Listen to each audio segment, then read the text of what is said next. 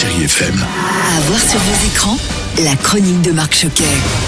Bonjour à tous et ravi de vous retrouver en ces premières heures 2022 et j'en profite d'ailleurs pour vous présenter tous mes vœux pour cette nouvelle année ainsi qu'à vos proches. 2022, ah, à côté cinéma, on annonce encore et encore de belles histoires sur grand écran et évidemment, on les partagera ensemble. Et pour ouvrir le bal, je n'hésite pas avec un film qui m'a bouleversé et que vous allez, je pense, adorer en attendant Beaujangle de Régis Roinsard. Vous savez, c'était celui qui avait fait populaire avec Romain Duris et Déborah François. Romain Duris, justement, on le retrouve dans ce long métrage aux côtés d'une Virginie Efira exceptionnelle, mais aussi, et comme toujours, l'excellent Grégory Gadebois. N'y pensez même pas.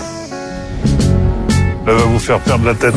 Et celle qui fait perdre la tête, c'est Camille, interprétée par Virginie Efira. Elle va rencontrer Georges, joué par Romain Duris. Et devant leur fils, ils vont danser sur leur chanson préférée, Monsieur Beaujangle de Nina Simone. Entre eux, c'est un amour fou, magique, vertigineux. Chez eux, il n'y a de place que pour le plaisir, la fantaisie et les amis. Et puis un jour, la mère va trop loin. Georges et leur fils Gary vont tout faire pour éviter l'inéluctable coûte que coûte. Oui, papa, elle est malade, maman. Ni plus ni moins que la plupart des gens. Tu sais, les grands sont tous un peu malades. Hein.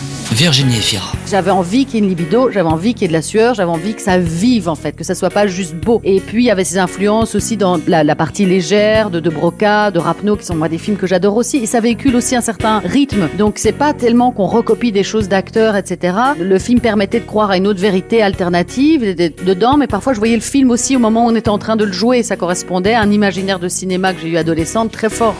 Et puis je poursuis avec 355 de Simon Kinberg avec, écoutez bien, Jessica Chastain, Penelope Cruz et Diane Kruger. Rien que ça. Vous avez des caméras dans vos colliers, des micros dans vos boucles d'oreilles. La moitié d'entre eux est recherchée par la CIA. C'est l'histoire d'une arme technologique capable de prendre le contrôle de réseaux informatiques et qui tombe entre de mauvaises mains. Les agences de renseignement du monde entier envoient leurs agents, eux, les plus redoutables, là où l'arme destructrice a été localisée, à savoir Paris. Amateurs de suspense et autres thrillers, laissez-vous tenter. Et puis je voulais terminer également avec Rosie de Marine Barneria. C'est une histoire vraie, celle de Marine, 21 ans. Cette jeune étudiante apprend qu'elle est atteinte d'une sclérose en plaques. On imagine que c'est un choc évidemment et elle va donc partir pour faire un long voyage initiatique. Je suis partie sans traitement. Pas pour fuir la maladie, pas pour fuir la médecine. Je savais que mon corps me disait juste pas maintenant. C'est un doc que j'ai beaucoup aimé, d'une grande intensité, d'une grande beauté, magnifique sincérité. Je vous le conseille vivement. Merci de rester fidèles et de plus en plus nombreux et nombreuses à ce podcast, à toute l'actualité cinéma. Et encore une fois, je vous souhaite une merveilleuse année 2022 sur grand écran et évidemment. Retrouvez cette chronique en podcast sur chérifm.fr.